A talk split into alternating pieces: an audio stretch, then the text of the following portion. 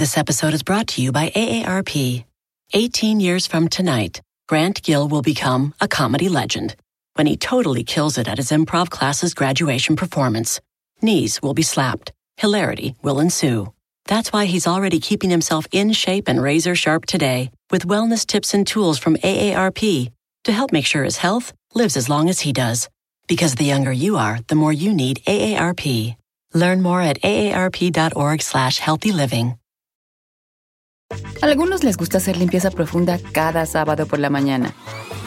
Yo prefiero hacer un poquito cada día y mantener las cosas frescas con Lysol. Las toallas desinfectantes Brand New Day de Lysol hacen súper conveniente limpiar superficies como controles remotos, tabletas, celulares y más, eliminando el 99.9% de virus y bacterias, con una fragancia que lleva tus sentidos a un paraíso tropical. No solo limpies, limpia con Lysol. Eh, ¿Realmente me he dado la oportunidad de verme en carne viva quién soy? En muchas cosas. Eh, ahora estás llorando, yo sé que se te caen las lágrimas, y eso es a veces cuando uno no puede verbalizar algo, las lágrimas cuentan la historia que tú no puedes contar. ¿Crees que algún día lo podrás superar y verbalizarlo?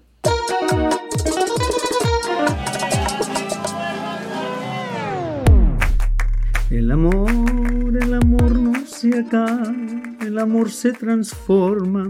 Eh, imagínense que ahora saca un disco, ya se acabó, disco y punto. Bueno, estamos sin rodeos, todo puede pasar. Estoy con alguien que le tengo mucho cariño, es, digamos, reina de belleza que ha sabido entrar en el mundo de la televisión. Eh, no todas las reinas han podido triunfar. Ella para muchos es la ganadora de Mira quién baila, pero para los jueces no.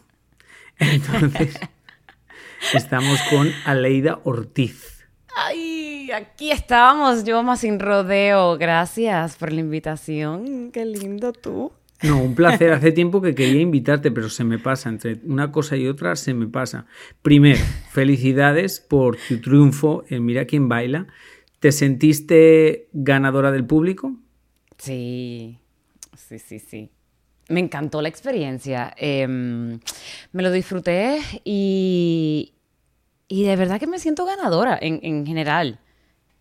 Bueno, hay que decir que eh, este año el ganador era votado por los jueces, pero había un premio especial para el voto del público que lo ganaste tú, que eran 10 mil dólares para tu asociación. Entonces, de alguna forma sí que el público votó por ti. Claro, no, sí, sí, sí. Y gracias a eso, porque al quedar segunda, ganó 10 mil, pero con el premio del público se, se suma a 20 mil. Entonces fue como, imagínate, lo más que podía conseguir para mi fundación, que era el propósito. Muy sorprendente porque ahora está pasando cosas muy fuertes en el mundo, porque no solo en Puerto Rico, de verdad que estamos un poco boca abajo todo, Sí. pero en Puerto Rico hay un movimiento muy fuerte contra la violencia de género y creo recordar que tu asociación era dedicada al maltrato Sí. de mujeres y de niños. Sí, no era para las mujeres, pero realmente es un albergue que está en Puerto Rico y precisamente ayuda a mujeres que viven violencia doméstica, pero reciben a sus hijos. Y, la razón por la cual yo escogí este albergue porque me me pareció bien práctico, ¿no? No solamente es una fundación que educa y que sí la educación es importante, pero era un albergue, es una casita en Puerto Rico que si una de estas mujeres se encuentra en una de estas situaciones o los casos que hemos visto en estos días, que tenga que salir corriendo, tiene a sus niños en su, ¿verdad? con ella, tenga un lugar seguro a donde llegar para por lo menos pasar la noche y de ahí entonces seguir buscando ayuda con, con las líneas necesarias, ¿no? Yo no sé si he Em, estado en esa en particular, pero yo cuando saqué mi libro y fui a Puerto Rico, nosotros fuimos a una casa, casa resguardo, que es como eso, que Sí. básicamente las mujeres llegan ahí y la dirección y todo es oculta y las protegen. Y a mí me sorprendió mucho porque Puerto Rico es parte de Estados Unidos y me sorprendió tanta violencia de género, tanto machismo, tanto como me pareció como sorprendente. Tú sabes que los otros días yo lo decía que yo crecí ahí, obviamente, toda mi vida, y estando afuera, que ya llevo siete años, me doy cuenta de cosas que yo hacía naturalmente que no tienen que ser natural. Por ejemplo, yo trabajaba en el viejo San Juan en una tienda y trabajaba de noche. Y para mí era natural traer un pepper spray en mi cartera. Y recuerdo a mi mamá que me pedía que la llamara porque tenía que caminar de noche sola hasta el estacionamiento y me decía, Leida, llámame para yo seguirte, porque incluso donde yo estudiaba en, Puerto Rico hubo un tiempo donde había un hombre que se pasaba violando mujeres en el parking de, la universidad. Y era como, sí, y, y yo, o sea, era como, ahora que yo estoy afuera, digo, wow o sea, yo viví en un ambiente donde entre mujeres era normal decir, no, oye, traes el pepper spray. Mira que si eh, por ahí están vendiendo un teaser, no se lo quiere, lo quieres traer en el carro como si fuera eh, una prenda, una cartera. Eh. Ok, pero esto está muy interesante y yo sé que es un tema delicado que has tocado alguna vez. Pero después de, de todo eso que tú me dices, que tú has crecido con eso y que tú has sido una mujer que ha peleado por eso, ¿cómo tú te ves en una situación en la que tú pues sufres de, violencia doméstica o sufres, ¿cómo tú te ves? ¿Cómo tú lo viviste? ¿Cómo no te sorprende? Claro, porque cuando yo lo viví, lo primero que yo hacía era negarlo. ¿Y te preguntaba tu familia? En una sola, en solo una ocasión, mi hermana me dijo, peleando conmigo, porque estábamos como discutiendo, y me dice, para callarme la boca, la realidad me dijo, ay Aleida, ese es el peor síndrome de una mujer maltratada, el no reconocerlo. Y para mí eso fue como que, o sea, para mí fue como que, como que se acabó la pelea, o sea, no me hables más. O sea, qué insulto tú me acabas de decir, ¿no? Fue como, ¿qué te pasa? O sea, y nos dejamos de hablar por, por días y no sé qué. Y, y yo creo que a mí por lo menos en lo particular así fue que me pasó. Y lo que recuerdo de otras mujeres que yo vi en mi isla, amigas que, que están, yo de afuera veía que estaban siendo eh, infelices y que estaban en relaciones tóxicas, pero ellas adentro no se daban cuenta. Y yo creo que ese es el, comenzar de todo. Uno no se da cuenta al principio. ¿Tú te dabas cuenta? No, al principio no. No, porque es bien progresivo, es bien como... Eh, primero que nada, que ninguna relación comienza así, destructiva ni violenta. Eh, eh, empieza bonita, empieza todo súper bien, hay mucha ilusión, entonces uno empieza a encariñarse. Hay gente que a veces juzga a las, a las mujeres y dicen, ay, habían señales y tú no las vistes. Y yo, a mí me molesta eso porque a veces uno no ve las señales.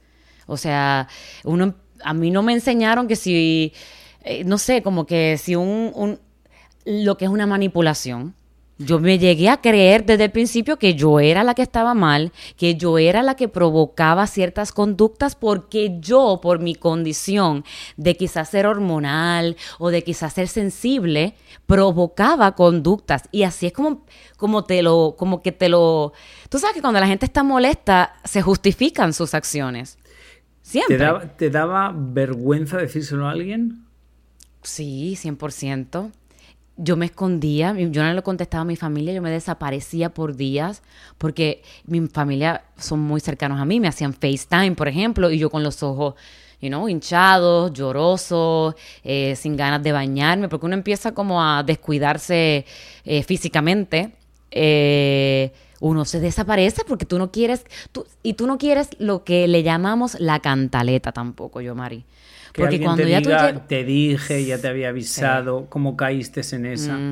Sí, que eso es muy delicado. Eso es muy delicado. La gente no eh, tiene que aprender a no juzgar y tiene que aprender a apoyar y no querer tener la razón siempre, porque hay momentos que no tienes que tener la razón, lo que tienes es que ayudar. Sí. Y yo a veces digo, ¿qué palabras podía haberme dicho una hermana o una amiga mía, ¿verdad? En ese momento. Y yo creo que, que no eran palabras, sino era la disposición de estar ahí, no matter what, como decimos. ¿Y si alguien hubiera llamado a la policía y lo hubiera demandado?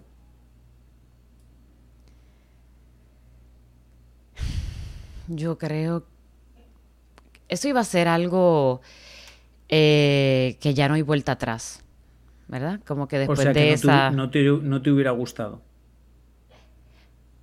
No, creo, creo que creo que iba a ser un proceso para mí de, Sé que es algo muy delicado. Sé que, Sí. o sea, sé que es un tema muy Sí, delicado. sí, sí. Para que entendamos que es una situación tan complicada que no es tan fácil salir de eso. Por eso hay tanta gente dentro de esa situación. Pero obviamente es algo drástico es cuando llega alguien con dos pantalones en tu vida y denuncia a esa persona. Pero yo sé que de primeros es un gran conflicto. Por eso te pregunto si alguien de tu Sí. familia, cuando tu hermana, por ejemplo, te dijo, Aleida, yo siento que tú eres una- la típica mujer maltratada, voy a llamar a la policía. Sí, no, no lo hicieron. Lo que sí llegaron a hacer, eh, en- ya como en un finalcito, que yo se lo agradezco, y esto es algo que obviamente nunca he dicho porque es bien personal, pero mi mamá me mandaba a mis hermanas, o sea, hacían un esfuerzo, porque yo vivía en Miami y toda mi familia en Puerto Rico, incluyendo mis hermanas. Mi mamá empezó a mandarme, yo tengo dos hermanas y yo decía que me mandaba paquetitos. Entonces eran como esos paquetitos que yo necesitaba. Y ella y, y lo hizo sin decirme nada. Y eso fue lo que al final, como que de alguna manera u otra yo estaba comprometida porque no estaba como no estaba sola. No había oportunidad de encontrarme en una situación, o sea, siempre estaba acompañada y era como que estás con tu hermana, tienes que cuidar a tu hermana, tu hermana va a pasar allá un tiempo contigo y era como las vacaciones de mis hermanas, yo trataba de que ellas la pasaran bien. Yo no quería nunca ponerlas a ellas en una situación de así de fea y difícil. Y llegó a pasar momentos como medio incómodos, pero como estaba mi hermana, nunca, nunca se elevó a mucho más. Entonces siempre fue como esa curita. Yo siento que mi mamá me, me mandó a mis hermanas así como en temporadas, un mes, estoy ¿Cree- hablando de meses, sin ¿Crees parar. que- O sea, ¿Crees que algún día podrás contarlo? Porque yo sé que hay, este es el proceso. Cuando uno- una Sí. cosa es dolorosa, eh, ahora estás llorando, yo sé que se te caen las lágrimas, y eso es a veces cuando uno no puede verbalizar algo, las lágrimas cuentan la historia que tú no puedes contar. ¿Crees que algún día lo podrás superar y verbalizarlo? Yo creo que no sé si sea, ojalá que pueda trabajarlo. A mí me pasa algo bien curioso, que es que hasta que yo no me sienta que yo encontré la solución, pues como que me, me siento que no puedo hablar, ¿no? Pero sientes que eres Eh, culpable de algo, que es el- la primera parte. La primera parte es que todos s- piensamos o piensan que tienen una culpabilidad, que hicieron algo mal y por eso terminaron ahí. Y ese es como lo más difícil de, de entender. Yo sí lo reconozco y, y es que... Y, eh, también veo que cambié un poco quién Aleida era en ese momento versus Aleida hoy día. Por lo menos hoy día estoy mucho más consciente. Eh, pero me falta todavía de, de seguir creciendo y encontrándome. Yo, yo ahora estoy en un proceso, yo, Mari, de búsqueda, a pesar de todo lo que me ha pasado. Cada vez me siento, y luego de Mira quién baila, me quedé con, como que, wait a minute. Eh, ¿Realmente me he dado la oportunidad de verme en carne viva quién soy? En muchas cosas. El tema del peso sigue saliendo. En Mira quién baila, la obsesión de, de, de pues, hacerme, you know, con el ejercicio, comer bien y toda la cuestión. Y empecé a darme cuenta, o a- donde me minimizo también, y, em- y pienso, no soy capaz, no, no tengo este talento, o este talento es solamente más que para en esta oportunidad. Y me, hoy por hoy, te lo juro que estas últimas semanas han sido de, se acabó Mira quién baila, ¿no? Y, y fue un poquito como de depresión para mí, porque yo me lo disfruté, wow, para mí fue muchas cosas, eh, descubrí mucho de mí y a la misma vez ahora me quedo deseosa, un poco hambrienta y de pronto como, wow, ¿qué hago con esto? ¿Qué me está pasando? ¿Me Pero- conozco? Pero, pero eso es un poco la misma sensación que vive un artista cuando sube, cuando sube a un escenario y está enfrente de 60.000 personas, se baja del escenario y hay un vacío, un vacío energético, porque por varias semanas has estado eh, dando tu mejor versión y has estado creando tu mejor versión. Y ahora te has bajado de ese escenario y falta algo, que era toda esa motivación. Entonces es un proceso que te oigo, te oigo hablarlo y me recuerdas muchas veces a, pues yo he trabajado toda mi vida con artistas, artistas cantantes que bajan del escenario y los siguientes días no saben cómo expresar esa sensación de vacío. This episode is brought to you by AARP. 18 years from tonight, Grant Gill will become a comedy legend when he totally kills it at his improv class's graduation performance. Knees will be slapped. Hilarity will ensue. That's why he's already keeping himself in shape and razor sharp today with wellness tips and tools from AARP to help make sure his health lives as long as he does. Because the younger you are, the more you need AARP. Learn more at aarp.org slash healthy living. Algunos les gusta hacer limpieza profunda cada sábado por la mañana. Yo prefiero hacer un poquito cada día y mantener las cosas frescas con Lysol.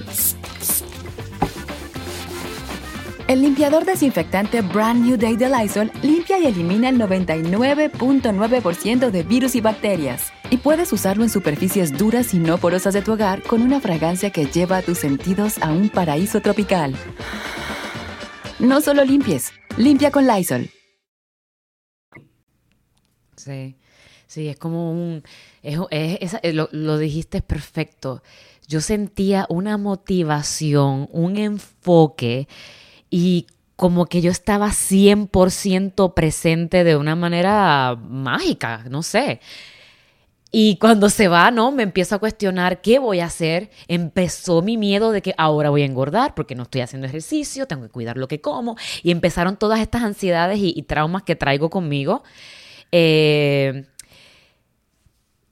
y por eso incluso a veces se me hace tan difícil hablarles a mi público, a mi gente, hasta en mis redes sociales, de todas las cosas, porque siento que no lo he podido sanar todavía o solucionarlo todavía bien, como para ayudar a otros. Ok, yo que he sido gordito media vida y yo he pasado bulimia, he pasado anorexia, he pasado de todo, realmente es algo que va a ir contigo toda la vida. O sea, conmigo va toda la vida la gente igual siempre me ve igual, pero yo sé cuando subo tres o cuando subo dos, yo sé mi técnica, mi técnica es pesarme todas las mañanas, porque a mí en, mi, en mi mundo controlado, yo sabiendo lo que peso todas las mañanas, yo puedo controlar el día. Hay gente que no le gusta pesarse porque se deprime, yo soy lo opuesto, pero son cosas que uno va moldeando y entiende que no es que dietas, sino dietas, es un estilo de vida. ¿Tú has podido llegar a eso o todavía te da miedo perder el control? Todavía me da miedo, sí. Me da miedo porque me encanta comer. a mí, yo disfruto comer y también disfruto tomar. A mí me gusta. pero, ok, pero esta es la pregunta que te debes de hacer. Tú te encanta comer, te encanta todo pero si tú no te ves físicamente, si tú no te gustas físicamente, ¿estás feliz? No. Entonces eso va a ganar siempre. Eso va a ganar siempre. O sea, si tú, mientras tú no pierdas eso, que es que yo necesito verme físicamente de una manera para yo estar contenta, mientras no pierdas eso, nunca vas a dejar ni que la comida ni nada gane. Nunca es nunca. En el momento que digas, se acabó, me da igual cómo me vea, Ahí, ahí está el peligro. Ahí es el problema, sí. Sí, no, y, y, ojo, yo tengo mis momentos y como tú dices, también tengo mi técnica, ¿no? Tengo, yo tengo, yo sé lo que me funciona, cuando necesito apretar porque viene una alfombra, sé lo que me... Eh, eh, el ejercicio todavía... ¿cuál es, ¿Cuál es la... ¿Qué haces tú? Por ejemplo, yo cuando quiero bajar, por ejemplo, si son esta semana que son los Grammys de las mujeres el domingo, yo literalmente a partir de las 6 de la noche no como nada. Sí, yo, yo hago, yo no como tan tarde en las noches y como solo proteína, eh, vegetales, todos los vegetales del mundo, todas las proteínas excepto rojas. A mí eso me funciona en mi cuerpo amazing.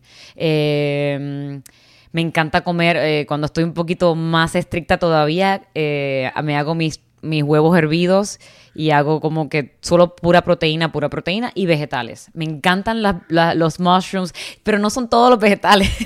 Ah, Tengo mis favoritos también.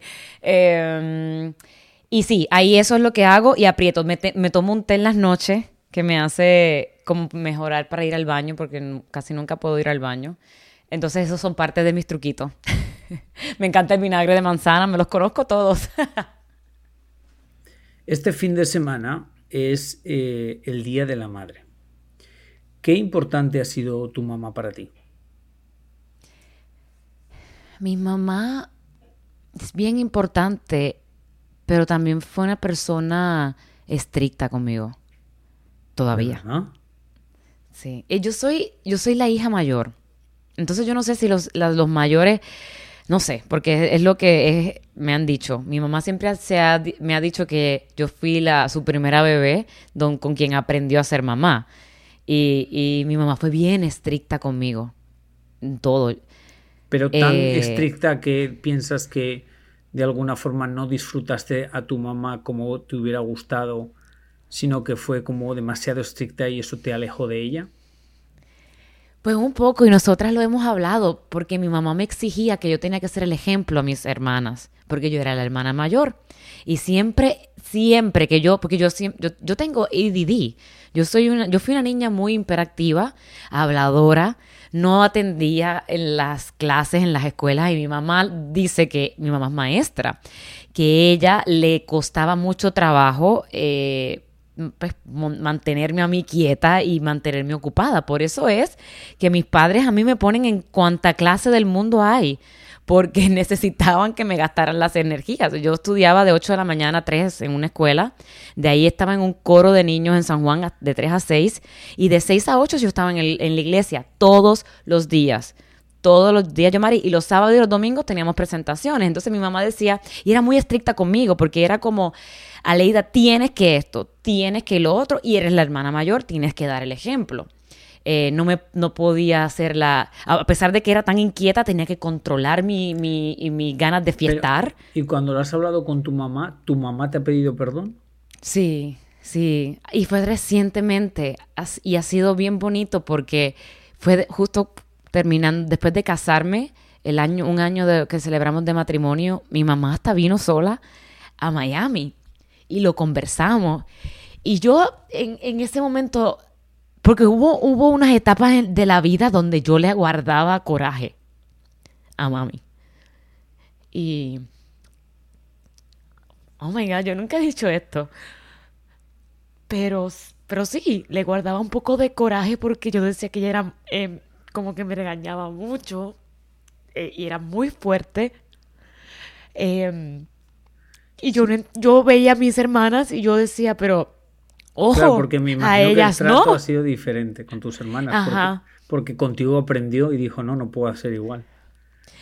Ejemplo, afeitarme las piernas, yo, Mari. Yo me afeitaba las piernas escondidas porque yo tenía que esperar a cierta edad. Yo no era lo, lo grande suficiente para hacerlo. Y yo lo hacía escondida hasta donde me llegaba la media del colegio, porque para que se tapara, para que no me regañara, y luego las demás las dejaba, ¿verdad? Sin afeitar. Y me acuerdo que luego a mi hermana la dejaron hacer, entonces todo el tiempo era como, por todo, tuve que como que pasar tan, me lo tenía que ganar tanto, como que nunca era suficiente. No, Aleida, esto, eh. esto no es sin rodeo, esto es eh, mariterapia. ya sé. Oh my God. Y nada, lo, conversamos un día, me pidió perdón y me dijo eso, Alida, contigo yo aprendí muchas cosas, nunca fue con mala intención. Eh, a veces yo me he preguntado cómo seré yo como mamá, porque uno aprende, lo que uno, lo que uno ve fue lo que yo aprendí. Sabrá yo, yo quiero quizás romper con algunos patrones, pero también tengo eh, la pregunta de que si eso fue lo único que vi, lo único que aprendí, pues no quiero pasarlo. Mi mamá también me cuenta que mi mamá creció en el campo en Puerto Rico y eran bien estrictos, es, bien estricto. Eh, a ella también, fueron, con ella fueron muy estrictos. Entonces, obviamente yo entiendo eh, un poco el patrón y, Y eh, bueno, mi mamá cambió. Cuando yo gané nuestra belleza latina, unos años antes, eh, mi hermana menor, Amaya, decide buscar un poco más de espiritualidad. Nosotros siempre hemos sido católicos, pero a mi hermana le entra esta, esta curiosidad y encontramos algo que se llama Kabbalah. Empezamos a leer mucho, yo me involucré, con, a mi Kabbalah me ayudó a superar muchos miedos. Mi mamá sorprendentemente nosotras pensábamos que mi mamá no iba a querer ir, porque mi mamá es tradicional, católica y todo. Y, y fue como un... Nosotras mm, como nosotras como hermanas somos muy unidas y, nos sorprendimos tanto como mi mamá adoptó y hasta ella creció como persona y ella lo dice, como ser humano. Y ahí mi mamá se transformó, ahí pudimos conversar ciertas cosas. Y no solamente yo, mis hermanas también conversaron con mi mamá. Eh, mi mamá fue muy, mamá muy joven. Mi mamá me tuvo a mí sin, sin haber terminado de estudiar. Mi mamá tiene una historia de amor preciosa. Mi mamá se enamora del profesor de la universidad. Oh en la universidad. God, eso es un escándalo. y, y, bueno, se enamoran y, ajá, se casan y todo lo demás. Eh, y, pero tiene que dejar de estudiar. Entonces luego son tres hijas y dejó de estudiar por mucho tiempo. Y mi mamá sorprendente porque ya yo grande, yo Mari, es que mi mamá decide regresar a la universidad y ya yo estaba casi, casi entrando a, a escuela superior y, y, casi, casi yo por poco estudio con ella. Ella termina su bachillerato y no solamente eso, te, sigue estudiando y hoy por hoy tiene una maestría en ciencias naturales wow. y es maestra. Continuó, todavía el sol de hoy, mi mamá me dijo los otros días que estaba pensando estudiar leyes. Oh y yo God. le dije, go for it, you know? Pero también yo veo, a, hoy por hoy, le entiendo como mujer, mi mamá era la que llevaba el peso completo en la casa todo. Atender en la casa, atender las niñas, atender la escuela, a llevarlas a clases de música, a llevarlas aquí, allá. Y mi papá siempre nos apoyaba, pero nunca era el encargado de llevarnos aquí para allá. Mi mamá tenía mucho estrés. Y ahora, y nosotras después de grande nos damos cuenta y por eso es que pasaron muchas cosas que pasaron. Eh, a los 20 años mi mamá me tiene a mí, súper jovencita. So ella dice que también uno de sus consejos siempre es como que Aleida, cuando tú estés lista, tú vas a ser mamá, pero no, un número y es, no... Y esa es la pregunta. ¿Estás lista? Porque en, en, Sal y Pimienta soltaste ahí unas pequeñas palabras que nos dejaron un poquito como pensando, porque diste a entender que, bueno, es un proceso en el que estás intentando sí. algo que no te ha sido fácil. This episode is brought to you by AARP. 18 years from tonight. Grant Gill will become a comedy legend when he totally kills it at his improv class's graduation performance. Knees will be slapped. Hilarity will ensue. That's why he's already keeping himself in shape and razor sharp today with wellness tips and tools from AARP to help make sure his health lives as long as he does. Because the younger you are, the more you need AARP. Learn more at aarp.org slash healthy living. Algunos les gusta hacer limpieza profunda cada sábado por la mañana. Yo prefiero hacer un poquito cada día y mantener las cosas frescas con Lysol. Las toallas desinfectantes Brand New Day de Lysol hacen súper conveniente limpiar superficies como controles remotos, tabletas, celulares y más, eliminando el 99.9% de virus y bacterias, con una fragancia que lleva tus sentidos a un paraíso tropical. No solo limpies, limpia con Lysol.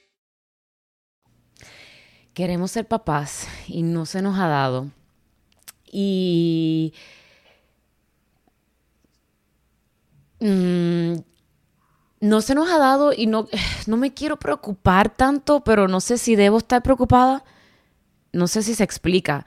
Eh, no sé si, si no quieres, no quieres que, se te que se te convierta como en un problema más grande y el estrés sea mucho más que, que como que de, me encuentren que algo.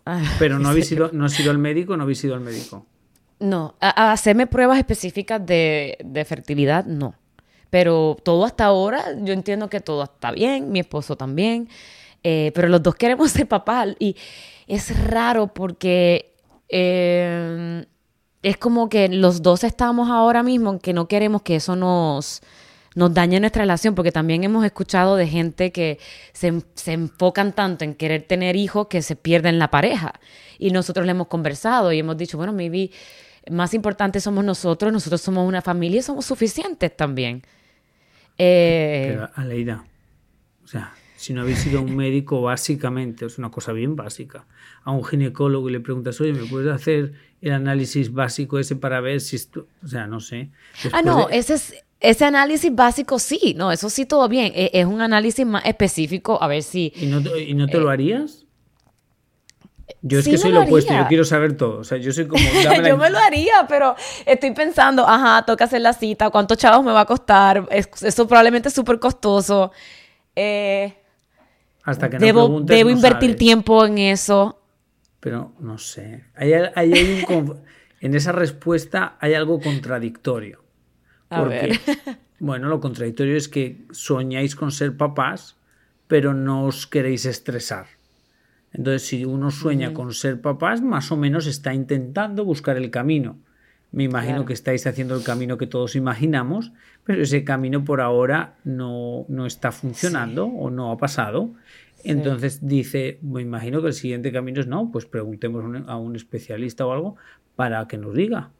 Ya Claro. si el especialista te dice otra cosa diferente, son decisiones de familia que uno va tomando, ¿no? Sí, no, no. Y, y- Yo, Mari, el y no, experta en familias. No, no, y tienes toda, toda la razón. Eh, ese, ese es el siguiente paso. Lo que pasa es que no lo quería ¿Te da miedo? a- ¿Te da miedo? ¿Te da miedo que te digan que hay un problema? Ay, sí. Otra cosa, ¿no? Pero bueno, tarde o temprano me va a tocar enfrentarlo, you know, y pero, ver. Pero, o sea, yo soy lo opuesto, yo soy que la información es poder. O sea, la información es poder. Muchas veces... Como que ahora me estoy concentrando en, la casa, En la casa. remodelándola. No, y digo, tengo yo. un reguero. y, y creo, creo que me estoy ocupando la mente con otras cosas para evitar pensar en eso. Esa es la realidad, punto. O sea, yo, yo me estoy... Y a veces Ricardo me pregunta, porque él, él a veces me ha hecho la pregunta, él hace como, pero él, no me, él trata de, como es un tema también delicado y un tema como que tengo yo que decidirlo, de ir y... y- y, eh, Pero ¿por qué bueno, no tienes que decidir tú si sois dos? no, o sea, de todo. yo por si me quiero hacer las pruebas yo y él sí se quiere hacer las pruebas él, ¿no? Este, pero, pero nada, eh, ay, yo no sé, yo, Mari, yo no sé, yo te digo, yo estoy en un proceso todavía. Em, ¿qué, qué esperas para qué planes tienes de futuro? Creo que en Instagram pusiste alguna cosa, algo que tienes de trabajo o algo. Algo de futuro. Mira, eh, tengo, como te digo, yo no, yo sigo, sigo en el News Café, sigo en Gangas and Deals en Despierta América, eh, quedé súper un poco hambrienta, como te digo, luego de Mira quién baila. Sí estoy planificando hacer algo, pero como tengo, tengo, tengo, creo que tengo lo que tengo que hacer, pero yo tengo que sanar primero. Y lo llevo teniendo claro hace años. Te soy, o sea, te soy bien honesta. Yo sé que yo estoy procrastinando y lo estoy haciendo adrede porque no estoy lista. Y yo lo sé. Y está bien. Claro que está bien. Todo tiene su proceso. Cada uno tiene un proceso diferente. Totalmente. Nadie es igual, todos somos diferentes. Todos los caminos son diferentes aunque llevan al mismo sitio. No, no, yo estoy de un espiritual. bien profundo. No, sí, y yo sé que está en mí si yo si- de ir más rápido o más lento. Yo sé que está en mí, pero estoy haciendo el trabajo, eh, estoy haciendo lo que tengo que hacer. Y esto es a nivel emocional, a nivel personal mío, de Aleida. Nada tiene que ver con mi familia ni nada, pero eh, de todas estas cositas que te he contado hoy, eh, las, he- las estoy trabajando profesionalmente con gente que me, me- me están ayudando y, y, y nada, yo sé que eso es parte de, de- de algo que tengo que vivir, algo que tengo que pasar. Y por ahora esa es mi prioridad, mi, mi felicidad. Eh, me imagino que tu marido es el mejor regalo de tu vida, ¿no? Ay, sí, lo único, bueno, no, no lo único, pero sí eh, creo que de las mejores decisiones que he tomado en mi vida. Wow. Pero ves, mucha gente no consigue eso. Eso ya es un gran regalo. Claro. Sí. Aleida. Eh, esto está muy profundo, yo. No, pero está profundísimo esto, Aleida. Qué difícil, Nada, ¿no? ha sido un placer hablar contigo. Ay, llorar conmigo, llora conmigo. Recuerda que las lágrimas cuentan la historia que con palabras no puedes. Las lágrimas no son malas, las lágrimas son buenas. Lo malo Ojalá es quedarte dentro de las cosas. Exacto, eso es lo que- a eso voy. Algún, ojalá, y eso es lo que yo quiero llegar, algún día poder expresar con palabras todo lo que mis ojos a veces hablan. Y yo lo voy a lograr. Podrás, podrás, deberí- deberías de escribir un libro, Leida. Sí. Bueno, se te voy. quiere, se te quiere muchísimo. Te abrazo en la distancia. Y nada, ¿cómo es tus redes sociales para que te sigan?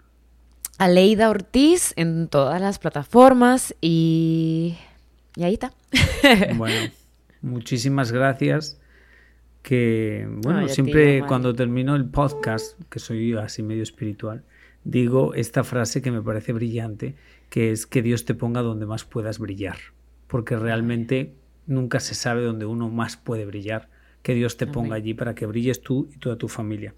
Se te quiere mucho y a usted que me está escuchando, muchísimas gracias. Eh, si puede suscribirse, por favor, que es completamente gratis. Gracias a Pitaya FM. Y nada, hasta la semana que viene. Se les quiere mucho.